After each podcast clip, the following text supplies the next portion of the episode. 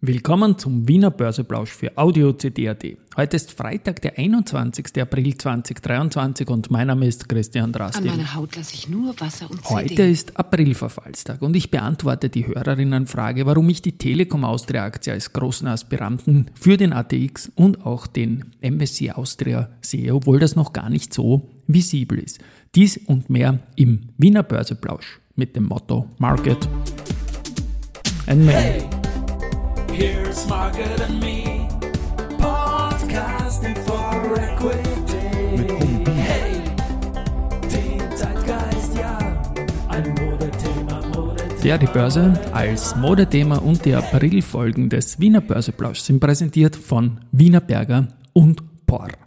Wie gesagt, heute ist Aprilverfall und ein Blick auf den ATX jetzt um 12.11 Uhr zeigt ihn absolut unverändert bei 255 Punkten, also so eine Punktlandungsgeschichte, wie es schon die ganze Woche in Wahrheit dargestellt hat, ziemlich wenig Wohler.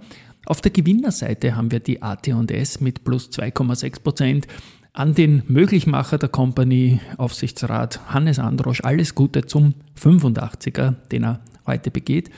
Dann der Verbund ist 1,6 Prozent im Plus und Lenzing ist 1,6 3%. Im Plus auf der Verliererseite Do Co. mit minus 1,3%, die RBI mit minus 1,1% und SBO mit minus 0,8%. Von den Umsätzen her ist es so, dass wir jetzt noch sehr, sehr wenig sehen. Wienerberger 5,8 Millionen mal vorne zum Mittag, die erste Group 5,6 und die EVN mit 4,6 Millionen Euro. Wir bleiben beim Verfallstag und wie in der Einleitung angekündigt, ähm, eine Geschichte rund um eine sehr, sehr häufige Hörerinnen- und Höreranfrage, die damit auch zusammenhängt, weil ich immer wieder sage, die Telekom Austria ist für mich ein großer Indexaspirant für den ATX und man sieht das aber in der Beobachtungsliste noch nicht. Und dazu werde ich äh, im nächsten Börse Social Magazine eine umfassende Coverstory mit mehreren Facetten haben. Den Indexaspekt daraus, den nehmen wir heute mal raus, weil eben Verfallstag ist. Und worüber ich jetzt spreche, ist eine Geschichte, die in den September schielt, also in dem Verfall, wo es die nächste Möglichkeit gibt, den ATX umzustellen, außer es gibt außertourlich was. Und jetzt die kurze Herleitung, warum ich da die Telekom im Index sehe. Also vielleicht kurze Vorgeschichte. Es ist so, dass es zuletzt kaum Änderungen gegeben hat. Ähm, wir haben einen defensiv begründeten Austausch gehabt, weil die S immer durch die CPI-Property-Geschichte massiv Streubesitz verloren hat und dann eben durch die Strabag ersetzt worden ist. Bei der jüngsten Überprüfung im März wurde wieder alles beim Alten gelassen. Und ja, richtig, die, die Hörerinnen-Mails, die stimmen schon. Man zeigt nach wie vor in der Beobachtungsliste ein stabiles Bild. Allerdings kommt da irgendwie die Tennis-Logik ins Spiel, weil die Listen zeigen die 12-Monats-Sicht an. Wirklich relevant ist aber die Sicht seit Ende August 2022, denn nur diese Tage fließen dann letztendlich in die Liste ein, die, in die Wertung ein, die dann per äh, Ende August 2023 äh, maßgeblich ist. Alles, was jetzt läuft, quasi im Vorjahr von, von Mitte April, von jetzt an bis Ende August, wird noch durch neue Tage ersetzt. Tennisfans, und jetzt komme ich zum Thema, kennen das von der ATP-Rangliste, die auch immer zwölf Monate zeigt, und ATP Race, die dann fürs Masters wichtig sind, Year-to-Date zeigt. So, wir rechnen diese Liste immer im Hintergrund mit und da ist jetzt folgendes dass die Telekom Austria da jetzt schon auf Rang 19 liegt und einen Vorsprung hat äh, von 23 Millionen bzw. 35 Millionen auf Rang 20 und 21 und das sind momentan die ATX-Werte Tele äh, VIG sorry, und Strabag. Also Telekom auf 19, VIG auf 20, Strabag auf 21. Und bei etwas mehr als nur noch vier verbleibenden Monaten geht es jetzt schon um einen Vorsprung von einem halben Monatsumsatz. Aktuell äh, ist es so, dass die Telekom Austria auch wieder steigende Umsätze gehabt hat in der Vorwoche mal zum Beispiel 10 Millionen Euro. Also das wird eher noch größer werden. Ich habe aber auch noch zwei Verstärker, weil ich glaube nämlich auch, dass die Telekom Austria in den MSCI Austria kommen kann. Momentan sind 22 Titel im MSCI Austria. Die Telekom ist nicht darunter. Allerdings auch nicht die Strabag. Dafür aber Werte wie Semperit, Por und Agrana. Ich sehe es als nicht unwahrscheinlich, dass die Telekom bei der nächsten Umstellung per Ende Mai wieder in den MSCI Austria aufgenommen wird. Und das hat zuletzt bei der Herausnahme einen Umsatz gebracht von gleich 70 Millionen Euro und damit wäre die Sache mit ATX dann sowieso durch. Allerdings, wie gesagt, Strabag ist auch nicht drinnen. Wenn die aufgenommen werden, hätten sie einen ähnlichen großen äh, Sprung hier mit, der, mit dem Handelsvolumen in dieser Liste, die wir virtuell mitrechnen, zu machen. Die VIG ist momentan auf Rang 11 von 22 Titeln im MSCI Austria und sollte sie herausgenommen werden, würde auch das Umsatz bringen, nur das kann ich mir überhaupt nicht vorstellen. Also in Summe auch da Vorteil Advantage Telekom Austria. Und wenn wir schon beim MSCI sind, die haben auf der, auf der Einstiegsseite einen 15-Jahres-Vergleich und da steigt der MSCI Austria mit 121% plus aus, aber verglichen dazu der MSCI World mit 384%, also 121 zu 384% zu unseren Ungunsten. Und der zweite Verstärker sind eben die Towers. Wie berichtet wieder die Telekom, tausende Mobilfunk, Mobilfunkmasten abspalten, ist viel zu reden, und wird samt Equipment an die Wiener Börse bringen. Das wird dann so laufen, dass die Telekom-Aktionäre kein Cash bekommen, sondern neue Tower-Aktien. Wenn man sich jetzt anschaut, was da in der Vergangenheit war, in Wien zum Beispiel die Immofinanz-Buwog-Geschichte, so war das ein super Geschäft für die Immofinanz-Aktionäre mit den Buwog-Aktien oder auch in Deutschland. Äh, die Vodafone Group hat damals die äh, Vantage Towers abgespalten und seit März 2021, dem ersten Börsetag damals in Frankfurt, hat die Aktie von 24 auf 33 Euro zugelegt und die Deutsche Telekom hat die GT Towers gleich an ein Konsortium verkauft und dann mehr als 10 Milliarden Euro dafür bekommen.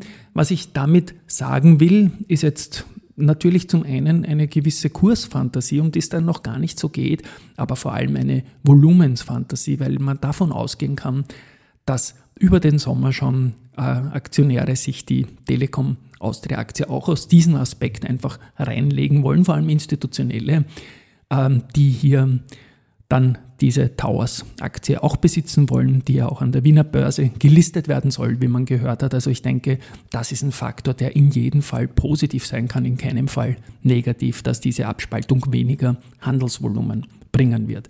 Was jetzt die Kurschance betrifft für die Aktie, so glaube ich, dass eine Indexaufnahme natürlich positiv gesehen werden würde.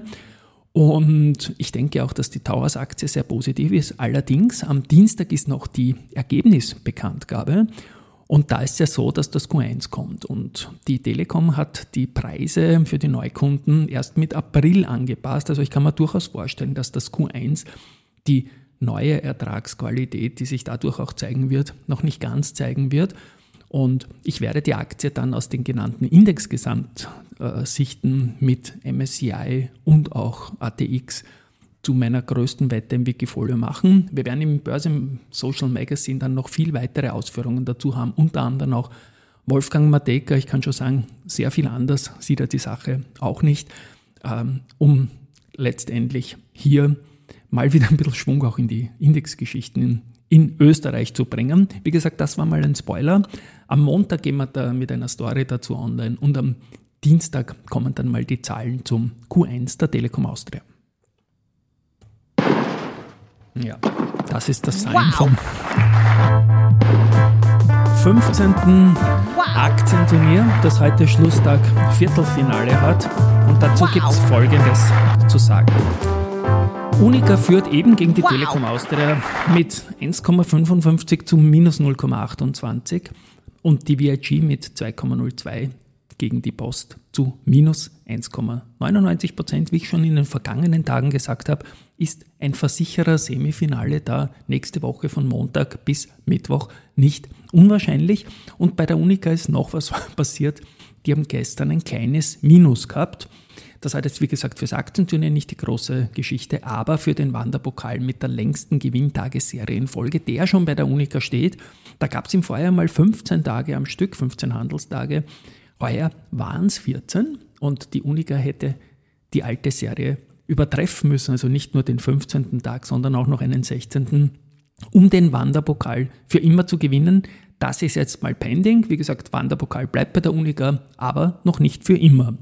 Weiter mit dem Aktienturnier, da haben wir jetzt im unteren Hälfte erste Gruppe plus 0,73 zu Immofinanz minus 0,77 und Palfinger plus 1,08 zu Valneva minus 8,97 Prozent. Das heißt momentan erste Gruppe gegen Palfinger, sollte das bis Abend so bleiben, im zweiten Semifinale. Und damit prallen genau diese beiden Titel aufeinander von Montag bis Mittwoch die die Chance haben, den Wanderpokal für immer zu gewinnen. Und einer von beiden wäre dann definitiv im Finale. Und wir würden erst schon nächsten Freitag wissen, ob der Wanderpokal für immer weg ist oder ob ihn ein Versicherer holt. Gut, so viel dazu. Bei den Nachrichten heute geht es gleich mit Palfinger weiter. Die haben ein ESG-linked Schuldscheindarlehen, Darlehen im Volumen von 150 Millionen Euro platziert. Das initiale Termsheet-Volumen ist dabei deutlich überzeichnet. Die Rosenbauer hat die finalen Zahlen für 2022 veröffentlicht und da gab es schon vorab äh, Geschichten und zu den Prognosen gab es dann keine Überraschungen mehr. Es war alles vorab im Markt schon drinnen. Und Raiffeisen Research hat sich das Material dann angeschaut. Äh, 2023, der Ausblick scheint eher ambitioniert, meinen die Analysten. Und der Verzicht äh, auf eine Dividendenausschüttung wird für den Markt eine Überraschung darstellen. Schauen wir mal, wie sich die ganze Geschichte jetzt entwickelt. Rosenbau ist auf jeden Fall heute mal 1,37 Prozent im Plus. Ähm, Aktiendeal gibt es bei Marinomed und zwar hat die Aufsichtsrätin, die Brigitte Ederer, ein Paket gekauft. Gut. Was haben wir noch?